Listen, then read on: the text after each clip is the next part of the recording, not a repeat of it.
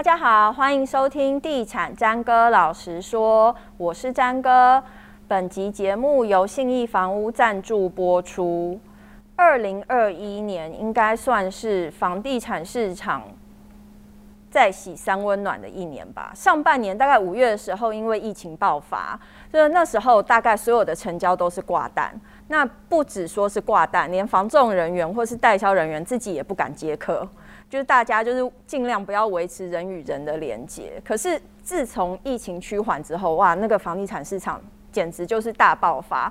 而且最近最夸张的是，连法拍市场都大爆发。一个比较好一点的物件，可能十几组人啊、几十组人来抢都有。那他可能最终的拍定价格还是接近市价。那你抢什么便宜？就是法拍屋以前是捡便宜，现在根本也没有便宜可以捡了。那既然二二零二一年是这个样子，我们就会开始期待，哎，二零二二年会不会好一点呢？所谓的好一点是房价有没有可能回来一点呢？我们可能比较能买得起一点呢？或者是二零二二年会不会比二零二一年更是一个好的进场的时机？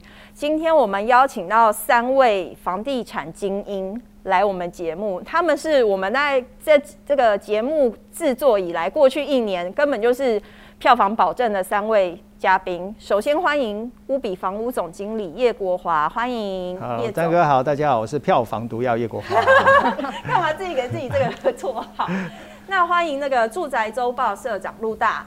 大家好，我是陆大。嗨，欢迎陆大。那欢迎这个住住商不动产房仲甜心，气研室企研室资深经理，嗨，徐甜心。是，好，三哥好，大家好。我知道那个 title 真的就是我，我知道下次我们就用发言人，每一集都这样，下一次我们就用发言人，好不好？比较简单。你下次自己举一个牌子，拜托。好，我下次自己去做一个，跟我们跟我们同事讲一下。好，刚刚提到就是二零二一年，就是等于是房地产喜三温暖的一年，应该也不算是房地产各个产业都是喜三温暖的一年啦。但二零二一年其实呃政府祭出了蛮多的打房手段，他为什么打房？可能就是觉得真的。房地产太热了才会打嘛？那很多的，比方说限缩贷款啊，或者是房地合一税二点零，或是实价登录二点零，全都出来了。那我想要请教三位专家，就是过去这一年政府祭出的这些手段，你们认为最有效、最致命的是哪一招？没有一个有用。这样讲小花会哦，这样的话是你可能会被盯上，政治会不会生气啊？其其实目前真的是没有一招是特别有用的啦。三位看法一样吗？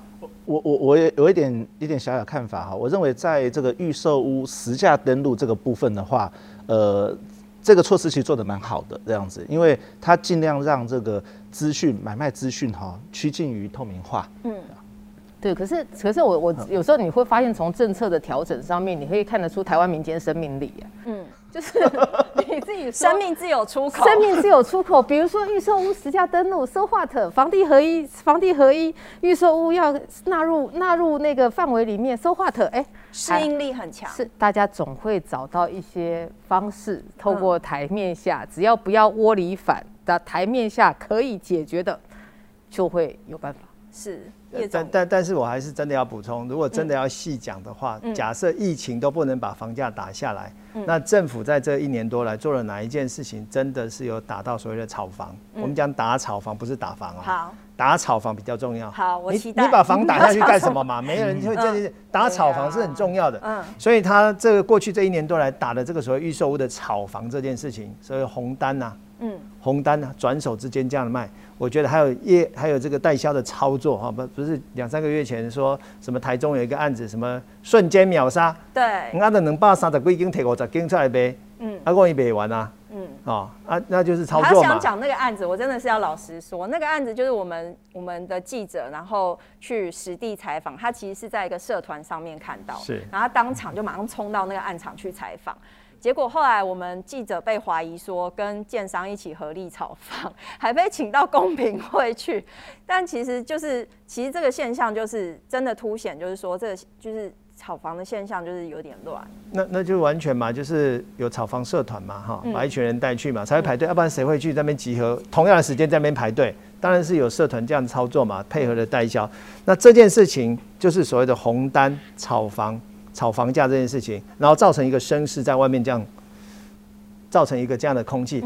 黑明明的标的边啊，还老还二然后看嘛，再不可能啊，但是他势必要这样炒作嘛，才能带来更多人投入下去。像这件事情，政府在打炒房、炒红单这件事情是有效的，嗯，而且非常重要。那刚才陆大提到，就是房价、房地合一税，跟实价登录二点零这件事情有没有达到？当然达到。实价登录二点零这件事情，让房价至少卖方不会容易被砍杀哦。嗯，因为我要卖房子的时候，实价登录二点零全部拿出来，已经到地址了嘛。嗯，都可以很清楚的对出来。接下来就是所谓的这个房地合一税这件事情。嗯，而我去短期操作，税都被抽光了。嗯，然后我投资的意愿就没那么高。嗯，或者是说，即便你有赚到钱，以前政府是课不到税的。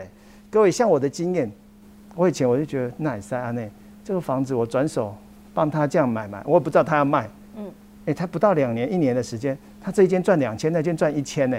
我曾经最高的一间赚五千万哎，嗯，你吗？不是我，我经手的啦。哦，我出污泥而不染了。你看我坐在 端坐子今年呢，我都看这样子他转转，我心都没有动哎。那赚五千万课多少税？零啊，那就真的不合理。嗯。这件事情现在全部被堵起来了。嗯，你要赚可以，第一年四十五趴，第二年四十五趴，第二年以上到第五年三十五趴。嗯，那最后呢，到第十年是二十趴。其实就跟企业经营事业是一样的。嗯，营所税多少趴？二十趴。嗯，所以这个概念是说，政府也不会完全把你打到死。嗯，可是呢，你赚了钱没有赔没有缴税这件事情，对绝大多数人是不公平的。嗯，所以他把你课税。那我觉得这件事情做得很好。嗯，那这算打房吗？不是打房，叫打炒房，合理课税，经济又可以顺利发展下去。我觉得政府做了，还是做了不少对的事情。所以要鼓励吗？当然要啊，这是应该要做的啦。我这样说好了，其实刚刚叶总讲，就是所谓的打炒房这件事情。各国在处理房价过高，不脱三个方式。第一个方式叫资讯透明，我们做了实价登录；第二个方式叫紧缩银根，我们做了央行的选择性信用管制；第三个事情的话叫做可以重税，嗯，那就是说针对我们做的房地合一，这针对短期来去做一个交易上面的一个税负的课征。所以你就看它三个环节来，但当然我们不能够说像对岸有一些那个真的太厉害，对岸他们那时候在房打炒房啊。不准房仲公司跟代销公司开门，没有买卖，没有伤害，你不成交，价格不会上去。嗯，就我们不自由市场不能这样做嘛。那，那但你能够透过制度，大概也就这样了啦。对，嗯，所以市长听到这边。松了一口气，你一开始给人家说一招，一点用都没有。对，但但是我我们这样说好，他可能跟民间的期待会有一些落差。但是我们必须要说，现在面临的是台湾可能由台湾有史以来第这个利率最低，可能资金或许可能会是最高。的专业，以前不是说台呃台湾金烟卡烟卡吧吗？你现在都我还是不要讲台语好了。对，因为我毕竟也曾经上过台语的电台，被读者被听众打电话进来叫我不要讲国语，对对，叫我不要来讲。就是你现在根本是淹到胸口天灵盖啦。那你用这么多的资金，但是用一些政策性的操作去操作，它会有两个结果。第一个就是效果不彰。嗯。第二个是它效果可能有一些，但是打到口袋钱的，嗯，所以你就会发现到在市场上面有人买房子付现，嗯，他根本不管你，嗯，那甚至于我们也有看过有一些人，他可能私下登录，他就帮人家罚钱呐，嗯，我就是不要登录，嗯，那当然你如果说是以这个房地合一税的部分的话，我们刚刚前面有讲过，他们有一些规避的方，但我们还是建议不要去做这件事，因为现在国税局针对个案稽查。其实还蛮厉害的，所以特别高总价的产品，近期交易、短时间交易，这个多数会差。这个刚好也跟跟这个镜头呃那个镜头面前的这个观众朋友讲哈，如果你觉得投资客在这个投资房地产市场很可恶的话，麻烦 麻烦你也先买一买一个预售屋看看这样子，实际了解这个预售屋的这个换约该怎么运作，说不定你一试成主顾。就是你买了之后，你就会这这就是你自己，比如说你你自己，比如说你对这个产业很有兴趣，你事事实上你不一定要去上班，但是你买他的股票，你就会你就会有感觉了。大部分的人是很有兴趣骂，但没有兴趣买。对，因为因为其实我们这样说，我过去我们接触到了有一些投资客，老实说，我是真的非常的有一些投资客，你是真的要佩服他。嗯，我们以前接触过一个投资客，叶总你也知道，那个投资客是你跟他讲地址，他只要是大安新义跟那个中正。这三个区域，你跟他讲地址，他会告诉你格局、平数，还有现在卖价钱。嗯、那时候还没有实价登录。嗯，所以你可以看到，就是人肉实价，他就人肉实价登录。所以你看到人家在一个地方赚到钱，他其实就是在这个地方下功夫。嗯，大家都可以，只是时间花在哪儿。好，那我们刚刚讲了，就是你们认为二零二一年就是这些打房手段，如果照目前来看没有什么用的话，那二零二二年还有没有可能再一波？我我们的看法哈，我我我自己的看法是这样子啦，就是说，第一个，二零二二年一定会升息，因为美国会升息，除非有一些其他的意外。嗯、那美国大概可能会升息两次到三次，嗯、那现在大家认为比较有可能的是两次。那台湾的央行应该会跟着美国的升息的脚步走，但是幅度可能不会太大，因为央行过去在房贷的反应上面没有百分百反应，所以有可能它就会是局部反应。那当然，呃，这个部分对信息面的冲击，我们认为是大的。那另外，我们也会认为，在就是多次业界羞辱政府之后，应该。会有其他的，比如说像现在立法院吵得非常凶的囤房税，嗯，那各地方政府可能会透过自己的方式，比如调整路段率，增加你的这个房屋税的这个压力，嗯、就是在持有税的部分会增加一些压力。嗯、那另外会做的也一直持续会在以前做，现在做，未来也会在做的，就是国税局的个案查核。嗯、这个事情是我们认为接下来一定会可能会针对预售屋热门的区块、高总价、频繁交易，大家来去做这样子。是。本集节目由信义房屋赞助播出。